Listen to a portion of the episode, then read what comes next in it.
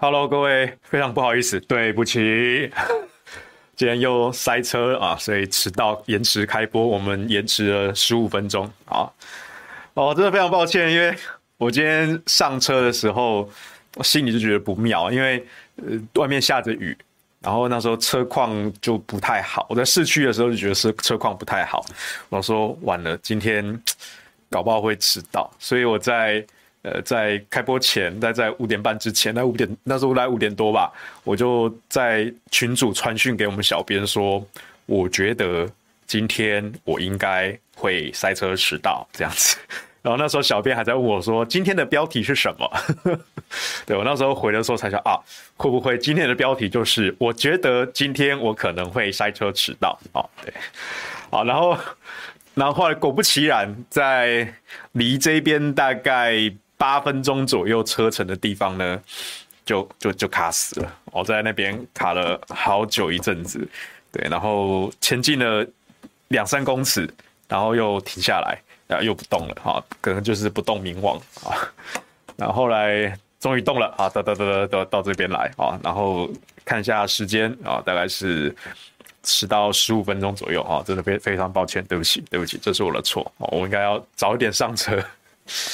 好，我们今天来讲什么呢？我们今天来讲点不一样的，好了啊，就是之前呢，我在下班不演的，有时候会讲一些法律相关的东西啊，那是我本人的诉讼经验啊，所以我就想说，今天早上的时候，呃，我去立法院的国会研究大楼啊，那是李贵明委员邀请啊，他写了一本书，叫做《美魔女律师教你生活不犯错》。啊，这是他最新出的啊，这本写法律科普的一本书。那今天是他的新书发表会，所以他有邀请我、历史哥还有朱凯翔啊，我们就我出席他的新书发表会。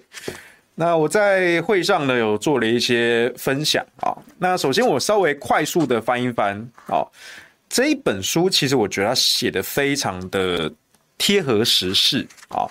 怎么说呢？因为过去有一些嗯法律的相关书籍啊，它就是讲的比较文绉绉吧，哦，就是就是你的代入感没有到那么强了哦。但是这本书其实它每一篇文章其实都没有很长，然后写的都很口语，然后他选的题材呢，比如说包括恶创啊。那网络上有很多这种恶创啊，或是恶搞的梗图啊什么的。那最有名的呢，就是今年选举期间，陈时中不是公厕偷窥的那个影片吗？那个影片跟那个照片，就有网友拿去改图，结果陈时中就 keep up，他就说：如果你们拿这个东西去乱改哦，这个是侵犯我的著作权，还有妨害名誉啊，我要告你啊！我大家就很怕啊，好怕好怕啊，怕到我们继续改啊？为什么？因为这个是合理的使用啊，这个在法律上啊，在著作权法里面，它有一个免责条款，叫做呃这个戏谑式仿作啊，它其实是在可受公平的言论范围之内。那我们把这些政治人物拿来做揶揄，拿来做嘲讽，这本来就应该是言论自由的表现。那我们也没有因为这样子而盈利啊，那。就是我们评断你这个人嘛，对，所以这个在著作权法里面其实是有呃免责条款的，啊，所以大家不用担心。那如果你有点法律常识，你就会知道说诚实中的那个恐吓威胁是完全没有用的，啊，只能显出他是个法盲啊，这样子。那比如说，再来这个还包括论文比对系统啊，竟以他人之著作来比对，是否属合理使用啊？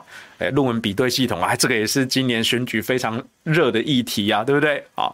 包括林志坚，包括郑文灿啊，这个桃园双杀啊，桃园双杀，所以这个也写到了关于论文比对啊。他的再下一篇是参考和抄袭的界限在哪里啊？所以你看，这个李贵李桂明委员啊，虽然说你看他好像没有直接的涉入哦，这个打林志坚跟打郑文灿的这个攻防里面，可是呢，他都默默的在收集新闻素材，然后结合他的法律专业啊，然后来写这本书啊，他其实在一直在默默的耕耘，好埋伏了很久啊，那当然也有一些呃比较知名的一些网络的事件，包括像是苏打绿的这个官司，哈，然后网红的商标，哦，他的著作权，比如说像是呃比特王，哈，呃对，那哦对，那那呃波特王，对不起，波特王，哈，波特王那时候好像跟他的公司闹翻了嘛，所以他后来就自己出来开叫什么波特王好帅，是不是？忘记了，啊，那当然有一些。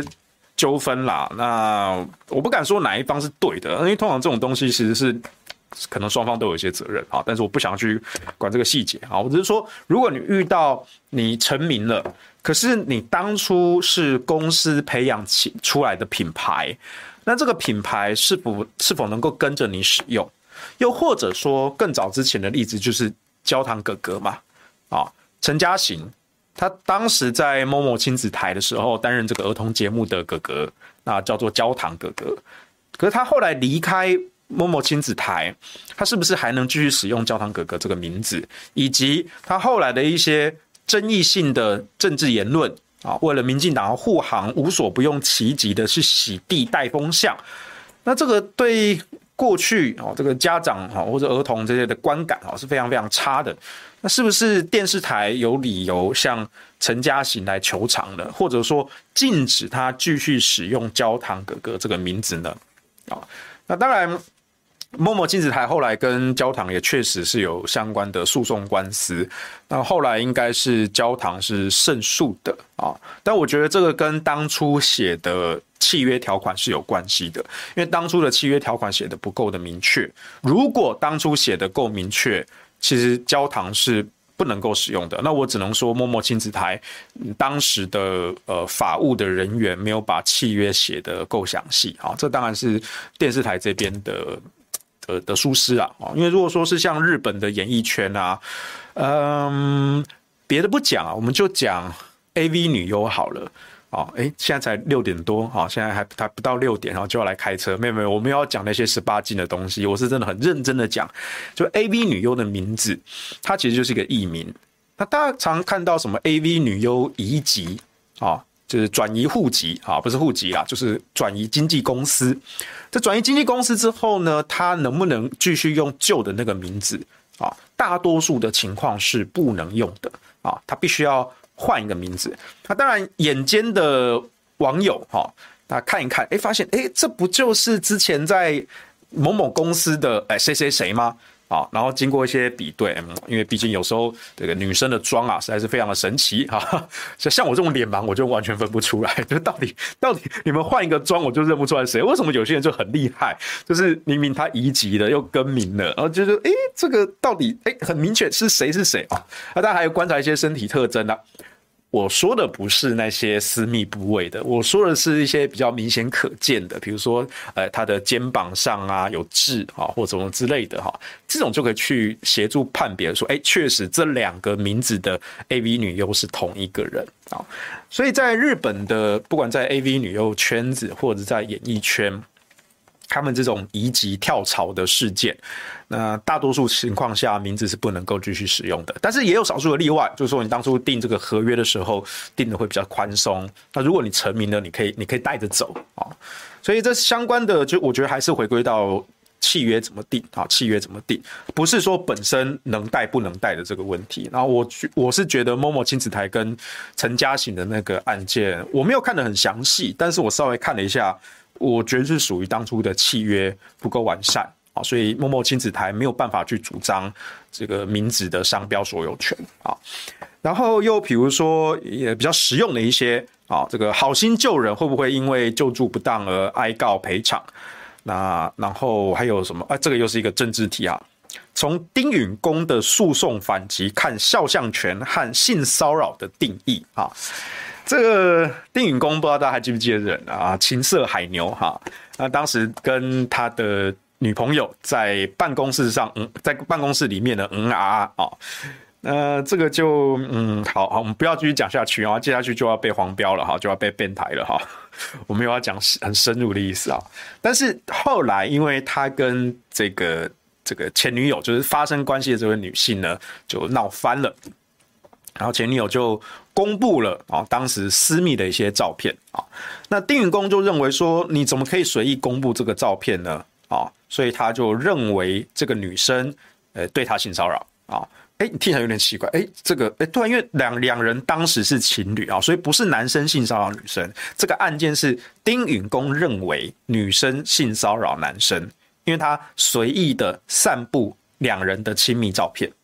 那性骚扰有一些定义啊，其中一个当然就是要含有性的意涵啊，性的意涵。那当时两人这个亲密的照片，嗯，这当然是有性的意涵。但是那个案件之中，丁允恭提告败诉，为什么？因为虽然这个照片是有性意涵的，可是当时丁允恭是利用公务之便啊，在不适当的场所做了不适当的事情，所以无法归责于女方。啊，所以那个案件最后丁允恭是败诉的啊，是败诉的，女方免赔啊，不成立性骚扰啊，所以这个哀告赔偿也不成立。那时候丁允恭好像求偿一块钱新台币啦，只是象征性的这个意义啊。有人说办公桌哈，办公桌哈，然后说这个这个世修哥啊，这个领域也有涉猎啊，我觉得这个是广大的男性网友必经的青春啊。嗯，不要问我说这个青春到几岁啊？因为男人自始是少年啊。世修可以从腿分辨，没有啦，这个我是腿控没错，但是没有办法只用腿来分辨女优这件事情啊。进场维修过也认得出来嘛？嗯，这个我可能就真的不行啊，真的不行。我顶多只能说，嗯，在隆乳这一部分啊，有一些女优，你看她在躺平的时候呢。它的胸部的脂肪是自然的受地心引力影响，还是仍然坚挺不拔啊？如果像山峰一样的坚挺不拔，摆明就是违反重力的行为。那请不要怀疑，那个并不是科学家发明的反重力物质，呃，那个其实就是矽胶啊。那那但是化工的科技，那并不是物理的科技啊，那是化工的科技啊。那如果是自然的脂肪哈，这就生物的。自然科技来说呢，它应该是要受到地心引力的影响呢，哎，往下的做这个形状分布啊。我这样讲你应该懂了哈。所以进场维修，我大概只能看出就是呃胸前脂肪的这一块啊，它是不是有违反了物理定律啊？那至于其他部分的整形啊，这个就属于医美。手术的范畴啊，这个我并不是那么的专精啊。希望以上有回答到啊这位朋友的问题啊。那呀，这个网友说，哎，真的假的？我应该分得出来。啪啪啪啪啪啪啪。我不知道你讲的这个啪啪啪啪啪真的假的是什么意思哈？OK，好，你再讲下去就要被变态了。好，我们继续回来。好，比如说，那这本书还没有趣啊，蛮有趣的。还有像是之前、啊，这个有产险公司提出那个这个。防疫险啊，就是说，如果你染疫了，你不幸染疫了，你可以去球场啊。这案子其实，嗯，这个案子其实可以细谈啊，但是我今天没有，可能没有时间要谈得很细。我是说大概提一下，当初产险公司是被呃是被政府找过去啊，说希望能够开办相关的保险，因为在当时我们政府的大内宣仍然是说，呃，我们是清零啊，仍然是维持清零的这个政策。然后那时候，Omicron 的突破性感染好像也还没有大规模的流行啊。然后产险公司后来就觉得说，好吧，就是你你政府要我们帮忙哈，那未来政府可能也会回馈我们，所以就傻傻的答应了啊。结果没有想到后来就爆出了这个突破性感染嘛，啊，就大规模的流行，所以这些产险公司呢都赔到脱裤子啊。那当时产险公司如果背后有寿险，公司啊，有寿险这个这个母公司集团哦，这个富爸爸有钱的爸爸啊，啊，基本上就是靠增资啊来解决。但惨的就是那些独立的产险公司啊，背后没有有钱的寿险公司的话，因为寿险公司跟产险公司这个其实是你看起来都是保险公司，它其实是量体规模完全不同的。我国的寿险公司呢，手上有非常庞大的现金流，非常庞大啊！那产险公司呢，规模是寿险公司的不到几分之一，非常非常小啊！那而且产险公司更多的其实具备社会稳定的一个意义啊，比较是社会稳定的意义，倒不是说它本身的产险的一些功能啊。所以在寿险公司的部分，如果它是由寿险为主的业务的母集团，然后成立产险的子公司，在这种情况下，那产险这次的防疫险赔到脱裤子，那就是呃子公司可能要亏损啊，可能倒闭，但是没有关系，那就是母母集团去增资，那就可以挨过去。但如果说你背后没有寿险公司在在支撑的话，那那一波产险公司真的是非常非常惨哦。那我不太确定那时候有几家产险公司是怎么 怎么怎么解决的，我有点忘记了。但是我那个时候对这些产险公司其实没有什么太多的同情心。为什么？因为你你做产险也好，寿险也好，任何的保险也好，你自己的精算师就应该去精算相关的风险跟收益。你们当时因为政府找你们做大内宣，你们就忽略了精算师的风险评估，接下政府这个案子，答应了政府的条件，开办了相关的防疫险，那就是愿赌就要赔嘛，那大家就真的染疫啦，就赔嘛。哦，那时候还闹出什么富邦啊，那边唧唧歪歪啊，不给理赔啊，什么之类的，那真的是很过分嘛。而且富邦又是那么有钱的，背后母集团这么庞大的，您不赔，你说那些小产险公司赔不起啊，富邦怎么可能没有钱，对不对？所以那个时候，其实我觉得这些保险公司没有什么可同情的啦。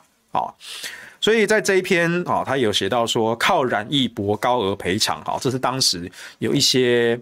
啊，保险公司方的在那边放放话，在那边带风向，所以李贵明委员他有写到了，不要再抹黑弱势的民众啊。这件事情其实责任的归属在政府以及相关的保险公司，你们自己没有做好风险的精算跟评估啊，这所以这也是相关的。那当然，如果你真的呃当时买了这个防疫险，然后你也不幸的染疫了，你必须要申请理赔。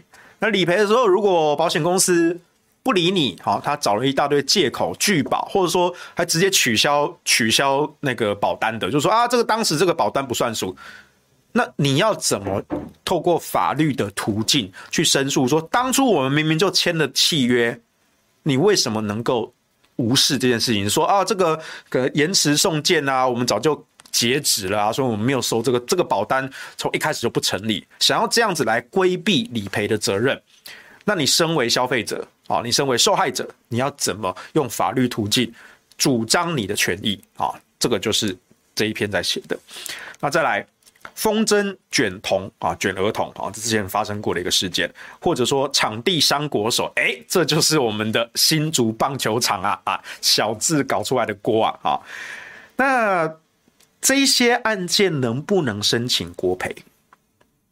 那要向谁申请？向哪个单位？好，你是向这个公园的管理者吗？还是向这个棒球场的这个管理者吗？还是向棒球场的所有者吗？哎，这其实不太一样哦。管理者有时候可能是球团啊，他可能就是代为监管营运啊。可是所有者所有权其实是市政府啊，新竹棒球场其实是市政府。好，那能够提赔偿吗？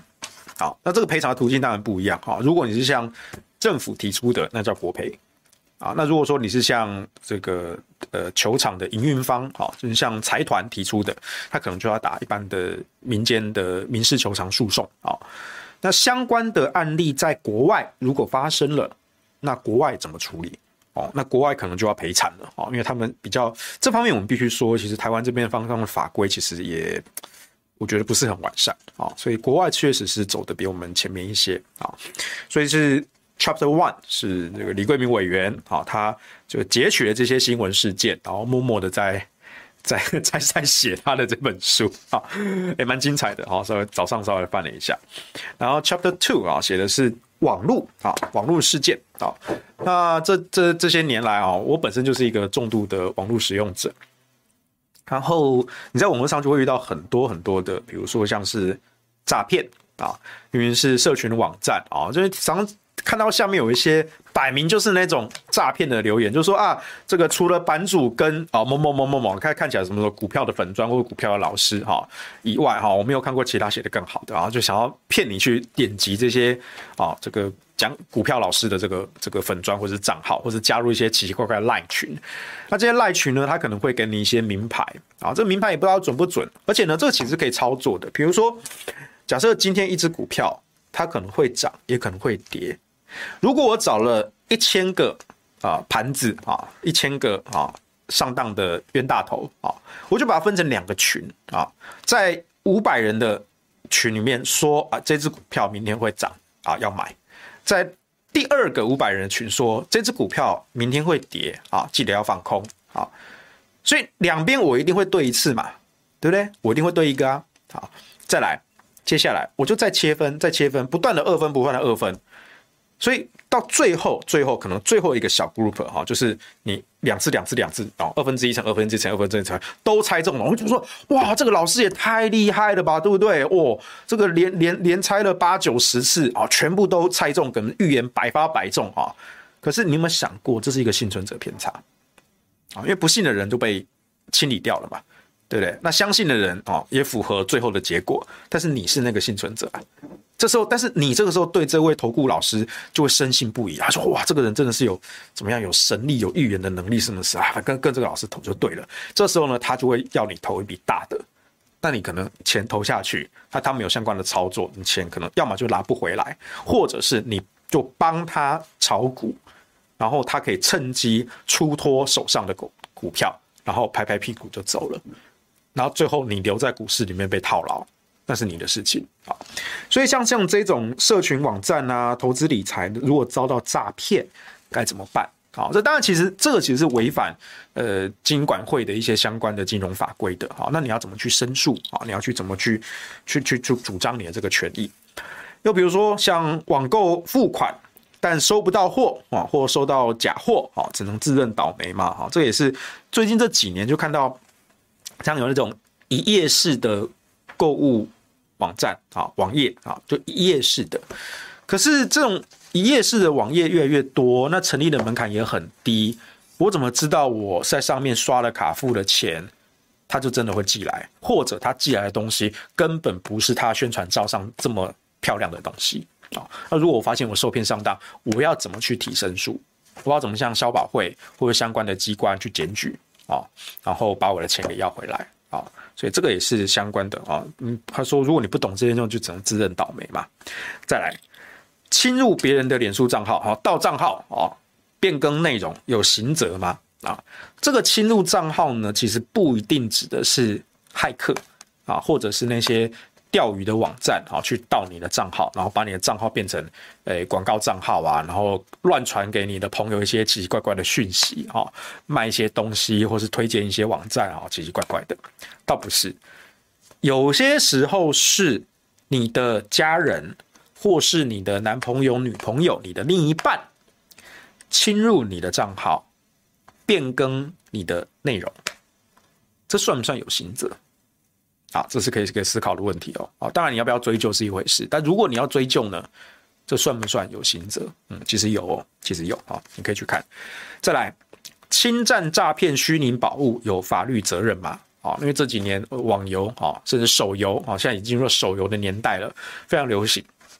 一样啊，如果手游被盗账号，然后把这些啊里面的这些虚宝啊都贱价的卖掉了啊，或者说就是。呃，乱氪金哦之类的啊，但那氪金如果是你绑定你自己的卡啊，那你会收到一些通知，那就还有一些盗刷的疑虑。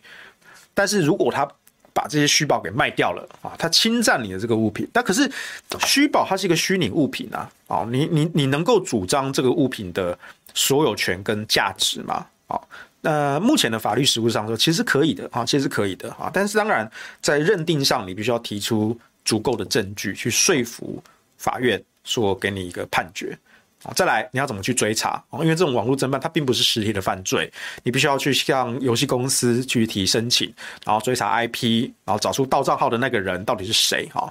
其实上的手续其实是相对的比较复杂的，那你要如何去保护自己啊？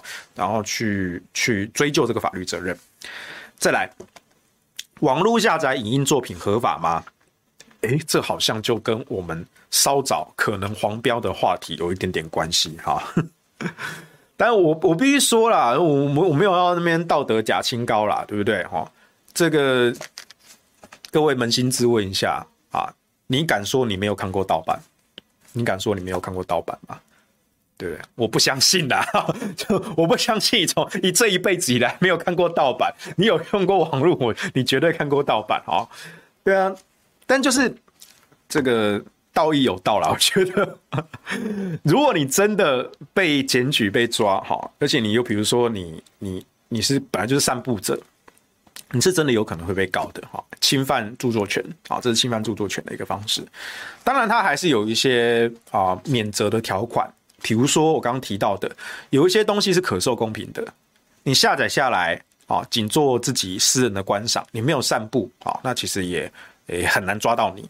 再来，你把这些作品啊做，他如果是公众人物，那我做戏谑式的仿作啊，去嘲讽他。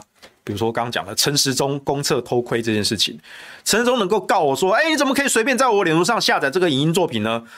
我废话，因为你脸书影音作品是公开的啊，啊，但是公开归公开，公开你就能够下载，然后据为己有，然后任意改作吗？我没有授权你哦。哎，这确实也是呃涉及到一些呃创用著作权的一些问题哈。那目前很多常常看的就是这个创用 CC 条款，就是我开放开放你的改作权，那有不同的条款，比如说有一些你只能用在非商业的用途，有一些你可以用，但是你必须要标注原作者。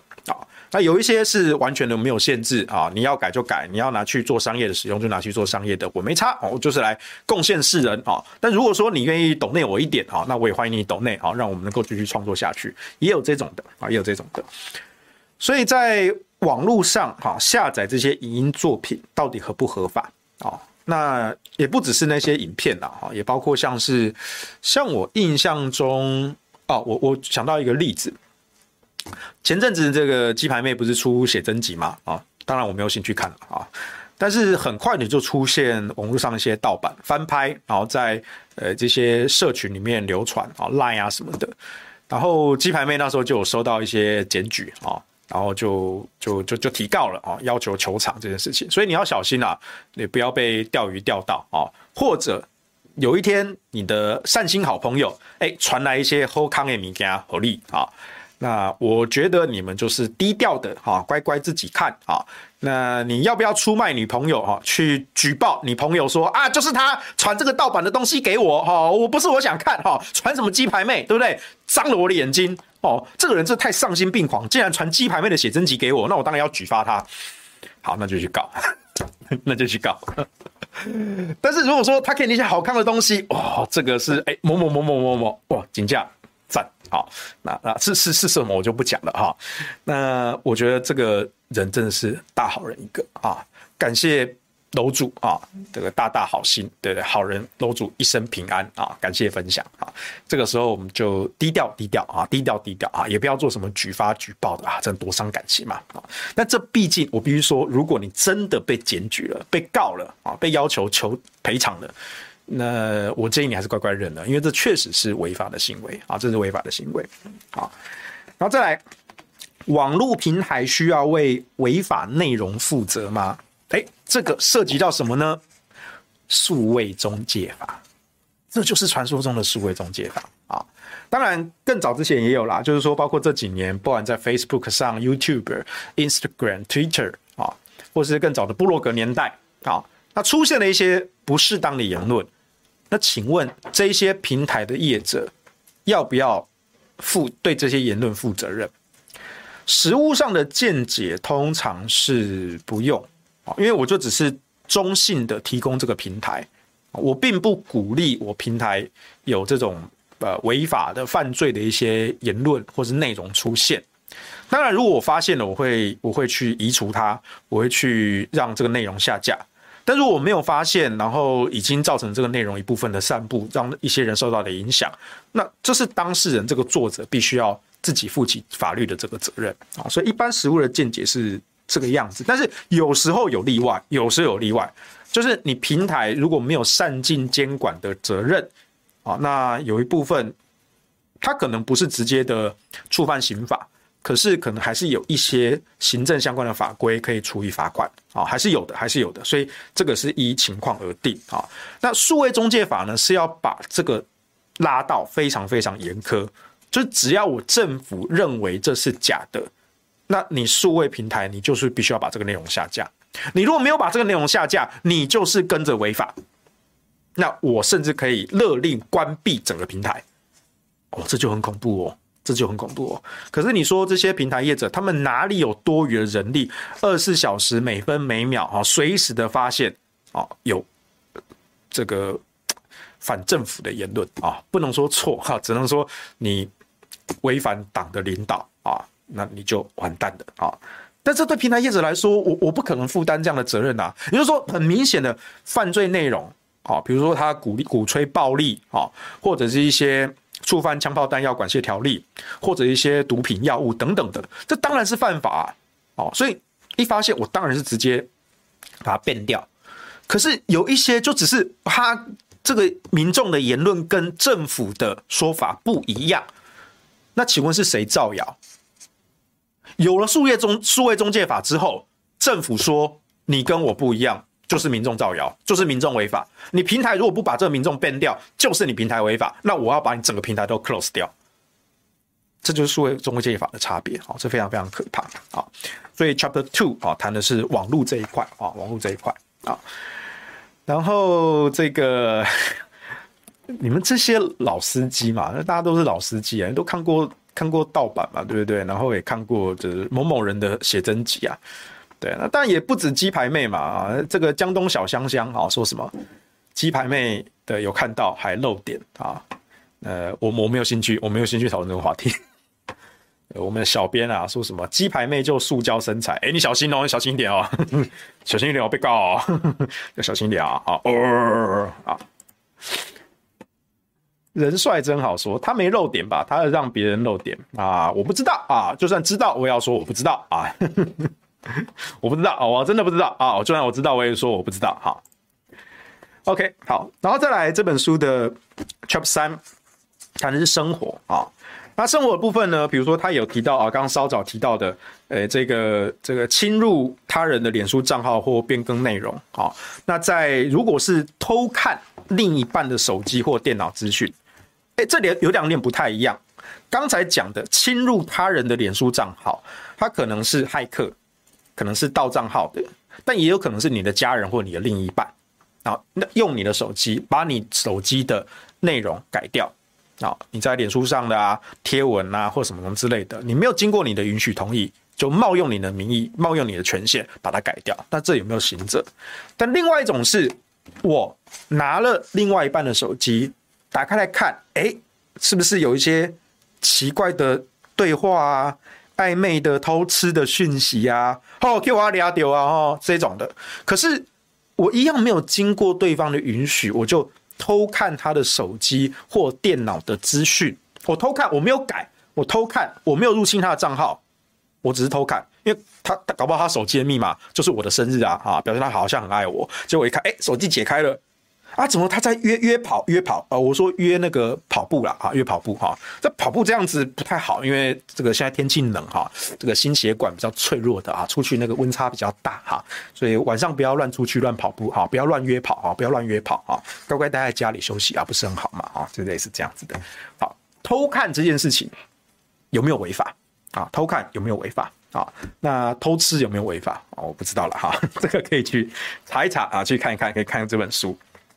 再来，各资外泄或者被卖掉该怎么办？好，哎，这个就有趣啦，因为呃，我最近刚好接到一个陈情案啊，就是关于前阵子啊，我们的户政系统啊泄露了两千多万笔个资啊，这个其实在几年前就泄露了，大概在一八年的时候就泄露了啊，那现在已经是二二年了，已经过了四年了啊，那最近又爆出来，因为好像又有一批。啊，就是有一些不当的一些使用，然后我们的数位部长唐凤呢一直在跳针，只回答其中的一小块，可是另外一块他完全回避，啊，完全回避，而且目前这一块的资料呢，我们手上有一些呃线索啊，他去经过一些比对，官方啊，就是政府的说法是说，那些都是老旧的或是零散的啊，是没有办法去溯及来源或辨识的哈，所以这个对民众的影响不大啊，请大家不要担心。这很明显是假的，为什么？因为根据我们掌握的爆料者的线索，他经过一些比对，这两千多万笔的个资，极有可能是从单一管道完整的泄露的。它并不是零散零散的分开泄露，然后再胡乱拼凑起来。它高度可能是完整单一的泄露，所以这就只是提大了，而且跟政府的说法不一样。政府在掩盖什么？唐凤在逃避什么？啊，这应该是相关的这个治安的问题啊。好，那你就要问，如果我今天那两千多万，哦，这个中奖率太高了吧？百分之九十几的中奖率啊，哈，基本上你你我的个资现在应该已经已经外泄了，这是一个既既成事实啊，既成事实。但就会想说，那如果这些资个资已经外泄了，已经被卖掉了，那我该怎么办？我该怎么保护自己？啊，我今天有有人冒用我的个资去乱申请一些东西，因为它上面可能有你的姓名、地址、身份证字号等等的。那有了这些资资讯，其实在外面就可以冒用你名义申请一些东西喽，啊，所以我们如果要亡羊补牢，我们怎么去减少这个伤害？比如说，我们要求各个平台的业者，他在做认证的措施的时候，不能够只根据这少数的几项资讯就做各自的认证，然后就操作系统，我必须要再加上一些只有本人能够及时回应的来确认本人的身份。这是亡羊补牢的方法，因为事情已经发生了，事情已经发生了，问题在在那里啊，所以该怎么办啊？再来，老大哥的梦夜啊，手机定位资讯当然受各自保护，哎，这个就很有趣哦。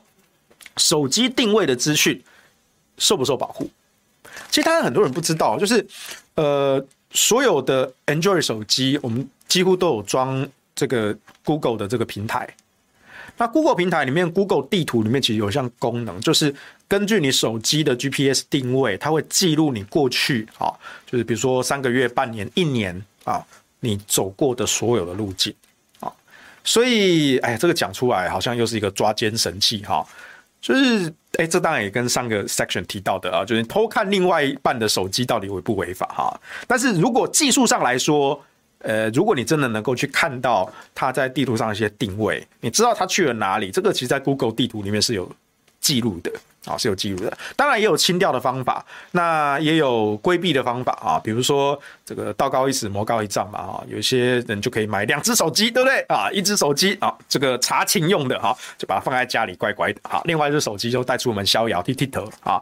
我们不是说去一些奇怪的地方啊，搞不好他就只是想去网咖放松啊，或者去钓鱼钓虾场啊，或者去打个球而已啊，对不对？哦，跟这个这个这个酒肉兄弟啊，对不对？哎，喝个小酒，吃个热炒啊。也没有带妹妹啊，对不对啊？这个男人休息一下，放松一下，错了吗？啊，诶，但是有时候老婆大人就是不准啊，所以这个就是啊，这是夫妻相关的问题啦。哈，好，但问题就在于说，这一些手机定位资讯受不受个资保护？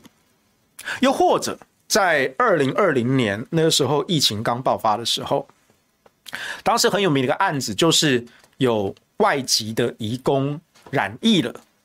结果他的过去三天的足迹全部都被公布出来，这当然其实是有个资跟侵犯人权隐私的争议。好，那时我记得我跟廖元豪老师，好，我们比较重视这种个资人权保护的，我们有出来说政府啊谎称叫大数据，这其实是侵犯了个人的隐私。不是说完全不能做，因为这毕竟防疫上要有一些权衡。可是你必须要有法律的授权，否则你不能够让政府的权力这样无限的扩大。我们当时举了韩国的例子，韩国他们的手机定位追踪在防疫上应用的非常非常的深，他们甚至可以追到说，哎，这个染疫者他在几天前，他用手机买了电影票去哪一个戏院看电影，坐在哪一排位置上？那过附近相关的人有染疫的风险，他全部都能够比对出来。啊，可是韩国之所以能够这样做，那是因为当年 SARS 的时候，SARS 之后，韩国的国会通过了极为严苛的立法，授权政府在必要时期，要满足很明确的条件，它可以去调动这些定位资讯。但是台湾并没有这样子的立法。我们当时的 COVID-19 的这个防疫特别条例里面，最恶名昭彰的空白授权霸王条款，他就直接授权指挥中心可以做必要措施，然后就没有了。请问什么叫必要？什么叫必要？我侵犯你的个资，这叫必要吗？或者说我去阻挡这些相关的疫苗药，我全部都控管起来，让你想买买买不到，这叫必要的处置吗？啊，这个都叫做空白授权，这是违反法治原则的霸王条款，这是政府的公权力的无限扩张。我们当然必须要跳出来警告这件事情。不过我也必须说，台湾人的法治素养真的没那么高啊！就大家觉得啊，就就就公布就公布啊，防疫就防疫啊，我们那时候防疫就需要一个大政府来管我们嘛。对对，就大家的。这个奴性还是比较强啊！我觉得这个大家的对于法治民主这件事情，其实还是没有很成熟的素养啊。我觉得比较可惜，但是我们还是会很重视这件事情。我们很重视这件事情。奇怪了，为什么我们聊天是在聊一些奇怪的东西呢？因为我我明明已经讲到关于个资跟定位资讯的事情了，为什么你们还在聊 AV 呢？好，而且你们聊 AV 的这个这个方向好像越来越。越来越重口味哈，我觉得这个好像不太好啊，请各位的留言不要害我们被 ban 台好吗？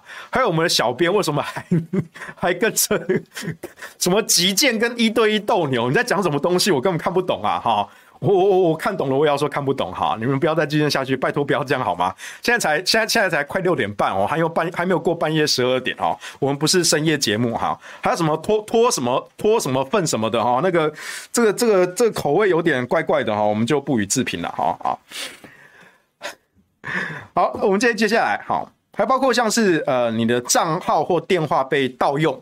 啊，刚才提到了你的账号会被盗用，哎，现在你的账号被盗用了，你的电话被盗用，你的个资被盗用了，结果你变成了诈骗集团的共犯，因为他拿你这个人头去申请一些东西，哎，然后就做一些犯罪的行为，可是你无辜的啊，你从头到尾都不不知情啊，啊，那你要如何主张说其实你是受害者，你完全对这事情不知情，所以你应该是无罪的。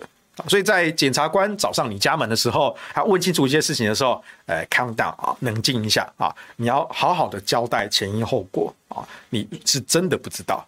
但如果如果你是知道，那嗯嗯嗯，那那我建议你就是自首认罪了哈，重新量刑啊。再来，你在外面租房子哈，房东可以不通知房客就直闯房客的住处吗？啊，我是房东，我最大，这样可以吗？比如说。你租房租了一年，啊，最后几个月啊，你跟房东说，我明年不续租啦，啊，啊，房东说好，那我最近会带人来看房子，啊，那你还在住啊，但是我最近会带人来看房子，啊，那可是房子里面，这房间里面是我的隐私啊，对不对？你要带人来看，这当然你也是。必要的嘛，哈，那你要先征得我的同意，好，那你跟我约个时间，我跟你说好，什么时候可以进来看，我把我的房间啊，这个见不得人的啊一些其他东西啊收一收啊，呃，比如说你们现在在聊天室聊一些重口味的东西啊，就最好不要拿出来啊。但是如果房东都没有跟我讲，哎，有一天我突然回家。哎，就看到一些哎奇奇怪怪的人啊，在我的房间里面不知道在看什么东西的，哎，你会觉得说就社会性死亡了啊，就是有一些羞羞的东西就被大家，我说的羞羞是世羞的羞哈，不是害羞的羞啊，就羞羞的东西被大家看到了，我的 kimoji 会不太好哈，这样子哈，羞羞的东西啊，所以房东可以这样做吗？他是不是侵害我的隐私权呢？我能不能告他？哎，这个就是在看这一篇，再来说好的瘦身成效呢？广告不实能不能告？啊，你在广告上，在网络上会看到一些这种瘦身的产品啊，它如果有宣称疗效，你吃这个啊，包准你啊肠道通顺啊，然后呢，哎几天就能减几公斤，嗯，这个好像有点宣称疗效喽，那这是不是违法呢？又或者是说，你买了这个，哎，觉得好像它有效果的，结果吃一吃吃一吃，发现哎啊，吃了一个月、两个月、三个月，也好像也没有什么特别的功用啊。就是该长的不长啊，该硬的不硬啊。我是说，就是我的人生哈，该长的不长，然后我的骨气啊，该硬的不硬啊，啊，大家不要想太多啊。这个我能不能告啊？哎，讲的不好啊，对不对啊？你跟我说这是某某某某哈，就搞诶，就星级耶哈，什么印度神油啊啊，结果嘞啊，这是维他命娘娘啊，对不对哈？安慰剂效应呐哈啊，我能告你啊，我能告你啊啊，广告不死哈。又或者说，我又想起一个例子啊，之前看到一个看到一个新闻哦，啼笑皆非，就是有按摩的业者用色情按摩为理由。引诱顾客上门消费，但他们提供的是正规无色情的按摩服务。你觉得说，哇，天哪，这也太没有良心了吧？他他他他不是色情，他只是宣称他有色情，然后让这些男生上门消费。结果，哎，我们就是做正规的按摩啊，这个骨头啊，这个筋腰酸背痛啊，筋骨僵硬啊，帮你伤伤贼啊。啊，那些什么呃不可以的事情就是不可以哦，ダメですよ，好这样子，啊就我就被骗了，我就付那么多钱呢、啊，但是没有，嗯，对不对哈？啊，这能不能告啊？呃，当然是可以告的哈，但是他没有做色情呢，但他仍然犯了诈欺罪， 还有犯诈欺罪哦，啊，诈欺取财啊，这个你可以去看一下新闻哈，因为这个也算是广告不实，啊，用不实的手段去诈取他人的财物。无论说你宣称的是色情，其实你没有色情啊，其实这也算是诈欺啊，呃，这个某种程度应该是更恶劣的诈欺。啊，当然有说什么呃，超过八千没付早餐的都差评啊，嗯，这到底算不算？这这应该不算诈欺啊啊，这个应该是上上一个这个房东的这个话题啊，房东的这个话题啊啊，该长不长，该硬不硬啊，好引人遐思啊。我我说的是人生跟你的骨气啊，骨气啊，再来。职场如战场啊，自己的工作权自己保啊。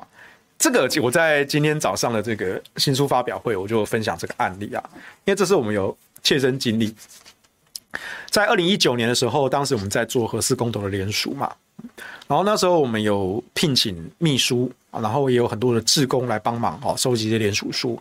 那有一次呢，就是发生有一对男女志工，他们是学长学妹的关系，那感情也相当好。啊，可能有点暧昧吧，哦，不太确定啊，但反正就是那一天，呃，男生在帮女生啊，就是按摩肩膀啊，就就是腰酸背痛嘛，一直低头作业，肩膀酸啊，男生就帮女生按摩，就只有这样按摩。结果呢，这个我们协会的当时是秘书哈，他就大叫：“你在干什么？放开他，不然我告你！”啊，然后当事人吓了一跳，这个学长学妹他们吓一跳，哈，就学长帮我。按一下肩膀而已，还是怎么样？然后我们这位女秘书呢，就我不知道那天她吃错什么药，就一直边讲，一直边讲。我说不要怕，她是性骚扰，就性骚扰。好，所以这件事情就闹得越闹越大。女秘书认为男志工在性骚扰女志工，但是女志工当事人不这样觉得，她觉得就是按摩啊，就是帮我按一下肩膀啊。然后这个女秘书就到处去散布指控。这个男志工是性骚扰犯，你想想看，一个男生被人家说是性骚扰，这是会毁人名誉的事情呢，就毁人一生清誉啊！啊，所以这件事就越闹越大，然后呢，动到志工也开始分裂，然后我们联署差点停摆，做不下去，所以我们协会就必须要出手处理。但确实，如果真的是性骚扰案件，那我们也要非常严格处理啊。所以当时我们的监事主席就展开了调查，我们完全的根据性骚扰三法的准则来处理这件事情。哦，约谈了当事人，还原当时的情况。哦，但最关键的是，当事人就是被按肩膀的这个女生志工，她说就是学长帮我按肩膀，她不是性骚扰。我不知道为什么秘书姐姐一直说。学长性骚扰我，我都没有这样感觉的。为什么他在那边一直在上部说哦，学长性骚扰我？我我我自己身为女生，我自己身为当事人，我也觉得很困扰。那学长他被说是性骚扰犯，他身为一个男人被说是性骚扰犯，那不是毁他一辈子的清白吗？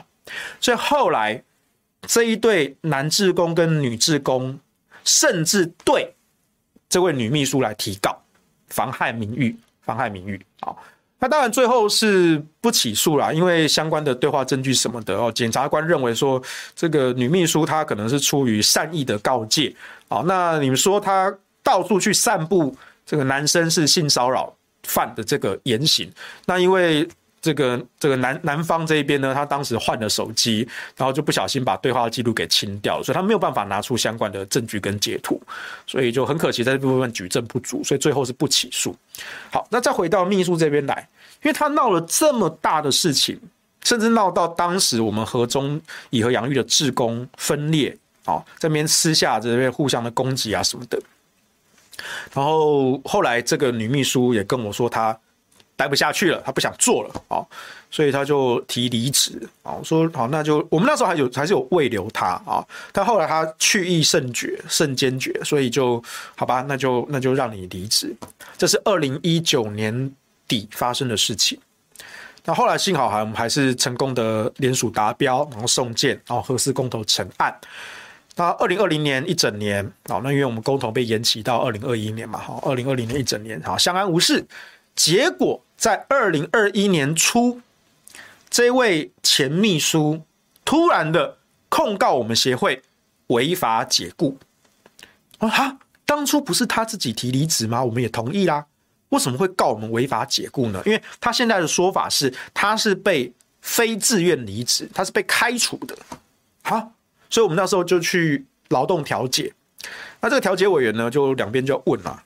对方还找了律师啊，律师就说啊，那天他当事人没来，这位女女秘书没有来，律师就说，呃，我的当事人说，你们当时这样子开除他，这样是违法的啊，因为你们的理由是对其他志工有重大侮辱，啊，这其实是劳基法第十二条里面的内容，啊，惩戒性解雇，啊，惩戒性解雇对工作伙伴啊有重大的侮辱。可是这一对志工当时去告这个女秘书，检察官是不起诉啊。既然不起诉，那代表重大侮辱就不成立啊。没有重大侮辱这件事情，所以连带着你们协会解雇他是违法的。我说哈，呃，检察官不起诉，无罪，不代表道德上没有瑕疵啊。那当时闹到真的，大家完全没有办法。工作下去，联署都要停摆了。大家这些事情我们当时没有讲，因为也是顾及到当事人的颜面，我们真的都没有讲。但是没有想到，在一两年之后，突然的来反咬一口。为什么？为了钱。因为他当时说，必须要从二零一九年他离职的那个时候，确认雇佣关系存在，然后继续的结算薪资，跟中间亏欠薪资的。利息，而且还要算复利，他一共求偿两百多万新台币。我说天哪，这跟狮子大开口啊！都过了这么久，你突然才反咬一口哦，应该是他手头上可能钱花完了，他想要搏最后一把吧，所以他就想到要来告协会这件事情。那我们协会大家觉得说好聚好散，你没有必要这样子。可是如果你要用到这种司法诉讼的手段，那对不起，我们是不会手下留情的。所以，我们当然提出我们的抗辩。我们就应该解释说，形式上不成案，不代表道德上没有亏欠啊。所以当时调劳动调解就不成立。那我们就进入到劳动诉讼，就打民事的官司。民事的官司，后来到台北地方法院的民事庭哈一审的时候，他的律师，对方的律师一直在强调违法解雇这一块。啊，那我们就当时也向法官解释还原当时的脉络什么的。我们就说，诶、其实他是自愿的提离职。啊，律师律师就是傻眼啊，没有没有没有，你们当时是违法开除啊，你们当时开除啊，啊，然后他就咬定了我们可能没有证据。诶、诶、嘿，结果没有想到，我们在当时未留这位秘书的时候，因为我们当时说就是大家辛苦过嘛，啊，那好聚好散。或者说，如果你对现在的工作职位不满意，那我们帮你做个调整啊，我们就让你转任啊，转任营运长的私人秘书啊，那我们可能给营运长一点津贴啊，他变相的让你继续有工作下，就帮你调个职位，你不要再用协会的名义的秘书，而是营运长私人的秘书，那我们协会是给营运长一些津贴，类似这样的方式来给你一点继续一点薪资，然后继续帮大家做事，这样好不好？啊，他不接受哦，他可能觉得说这个 title 就低了一级，他可能在外面可能不好不好不好讲啊，私人秘书嘛，哈，就感觉有点没有那么风光了哈。然后核能留言终结者协会或者以核养绿公投的秘书哦，你看听起来位阶就比较酷炫，对不对？所以他后来就说他他不想要，他觉得就不想做，就想离开。所以后来我们说好吧，那就我们就同意你的离职这样子。然后呢，我们当时也。按照劳基法的规定，哈，就让他留，呃，让他就是这个，这个这个叫什么啊？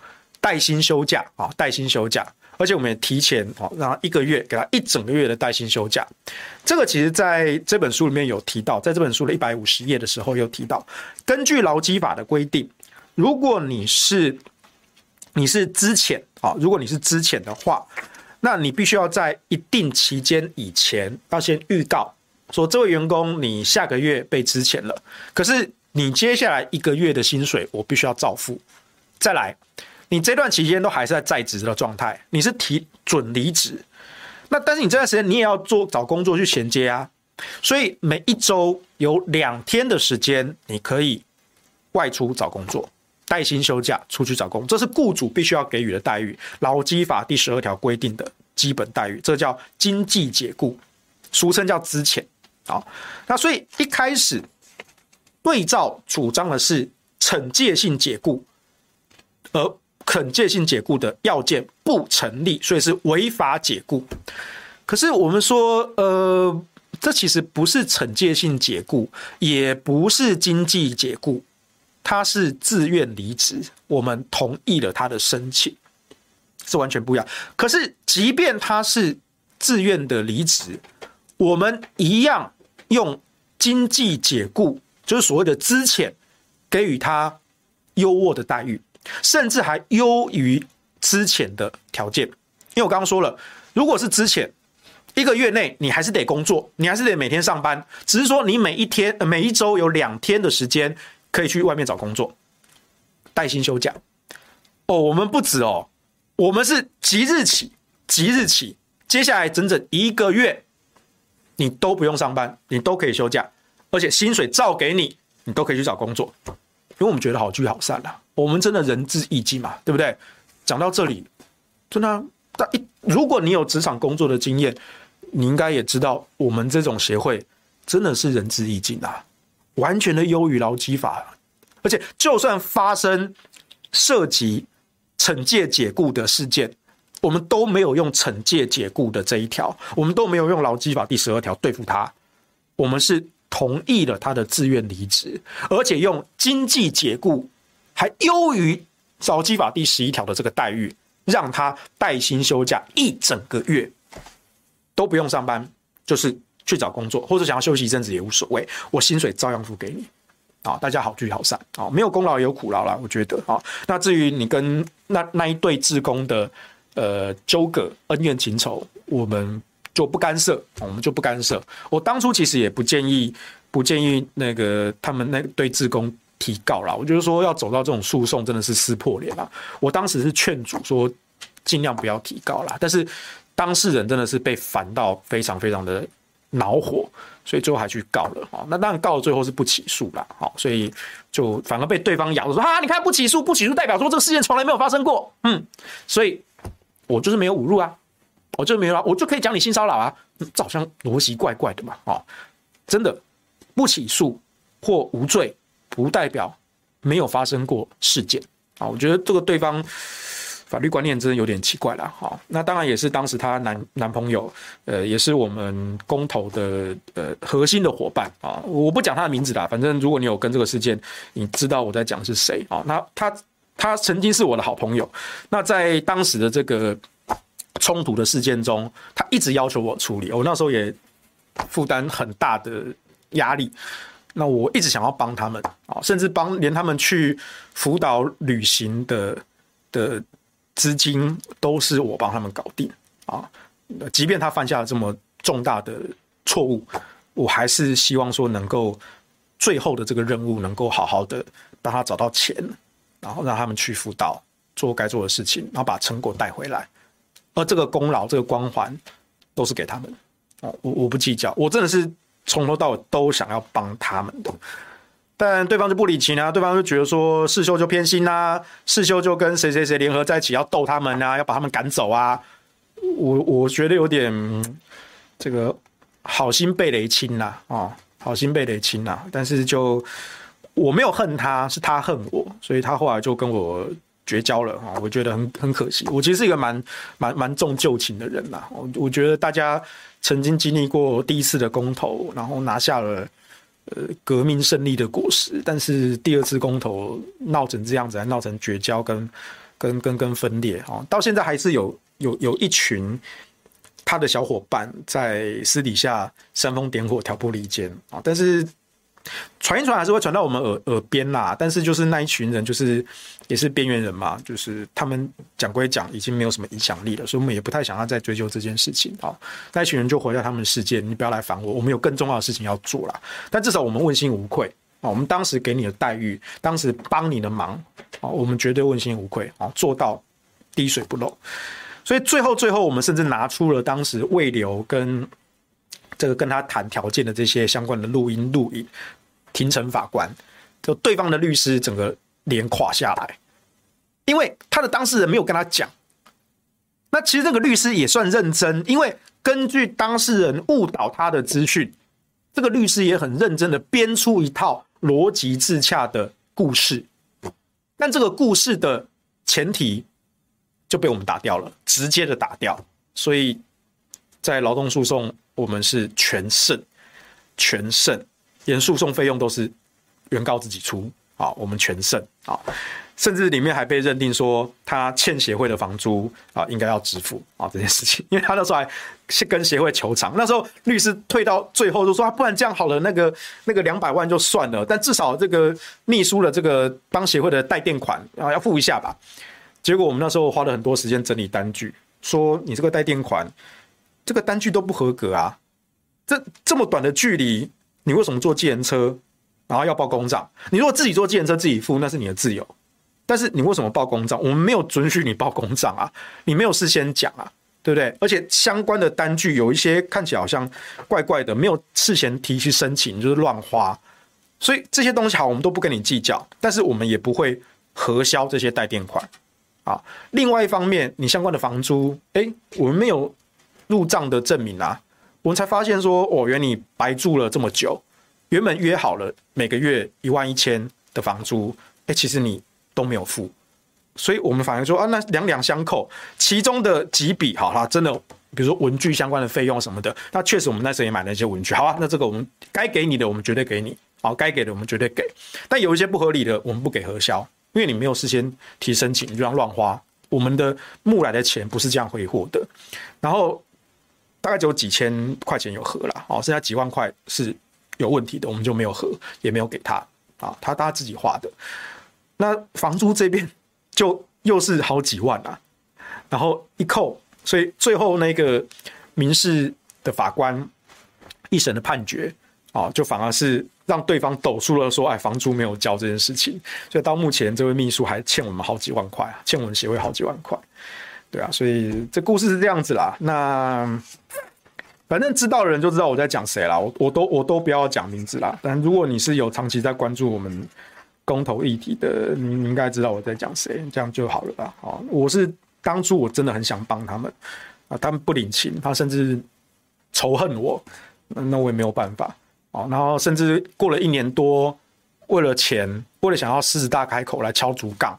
反咬协会一口啊，用司法的手段来告我们，呃，告就告啊，这我们我们不请律师啊，我没有请律师哦，对方有请律师，我没有请律师哦，对啊，但是一样，律师来，我们照样把他打在地上，对，是这样，在法庭上决胜负，对，就是这样子。协会不是吃素的啦，啊，协会不是吃素的，我们对于我们的敌人凶狠，对我们的朋友是友善的，但是如果你反咬一口，啊，我们绝对。啊，我们绝对不会跟你软弱啊！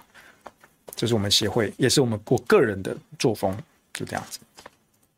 好，所以这本书其实那当然还有最后一个 chapter 啊，是关于政策的啊，比如说关于数位监控还有数位身份证，还有疫苗跟假讯息啊，还有像是 YouTuber 追税啊，美国向全球 YouTuber 追税，或者是政务官的失职，国家不用赔吗？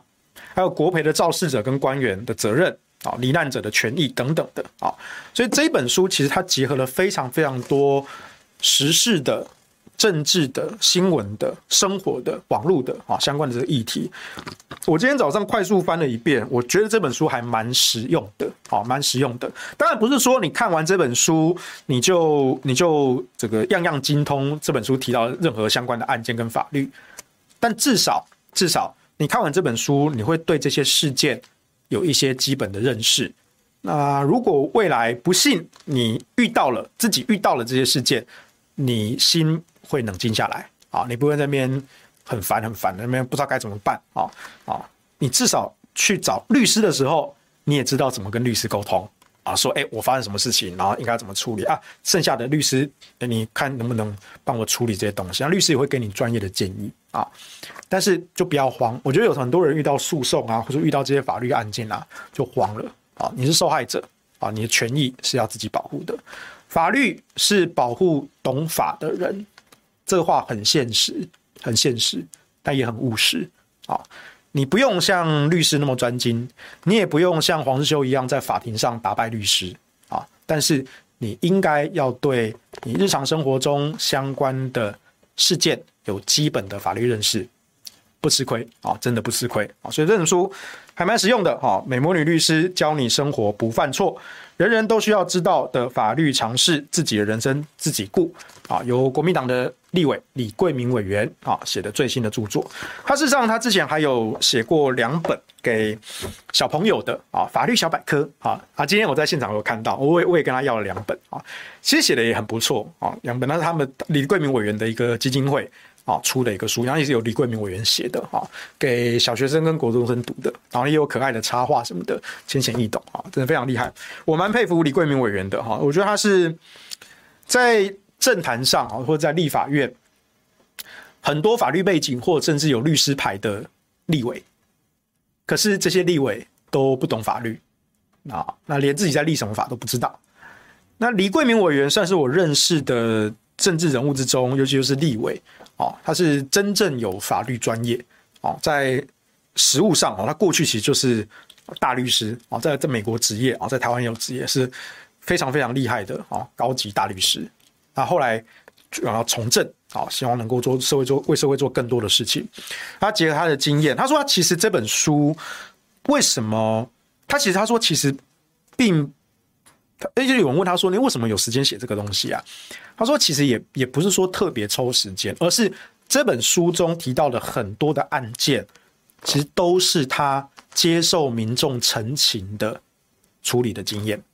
他只是把这些案例整理起来，然后每一个案件写一篇短文，让大家知道这些法律的知识，然后能够保护自己，啊，就成为了这本书。所以。”他真的很实用，因为他本来就是从实际案例集结，跟他的法律专业知识结合，呃，成为了这本书啊。这本书推荐给大家。好，美魔女律师啊，这个教你生活不犯错啊。李桂明委员。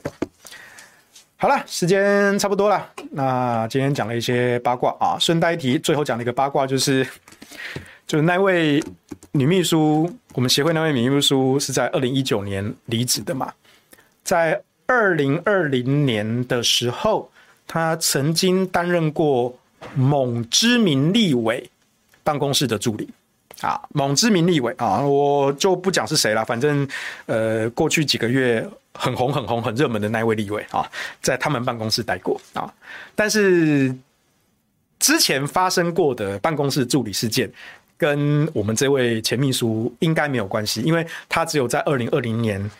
当时他刚这个委员刚进立法院就职的时候，呃，这个秘书在他们那边公司做助理做了一小段时间啊，应该也没有很长啊，所以跟整个办公室的一个事件应该没有关系啊，应该没有关系啊啊，我就讲到这里就好啊，反正知道的人就就知道我在讲谁啊，就这样好。好，以上就是今天的下半部演的啊，真的很对不起，今天稍微迟到了啊，所以我们今天也稍微晚节目多讲了一些啊，希望大家喜欢啊。偶尔不谈这些政治啊，其实还是有一些政治在里面啊，啊，我们多谈一些法律科普啊，帮大家补充一下知识。好，就这样了。今天下班不远了，拜拜。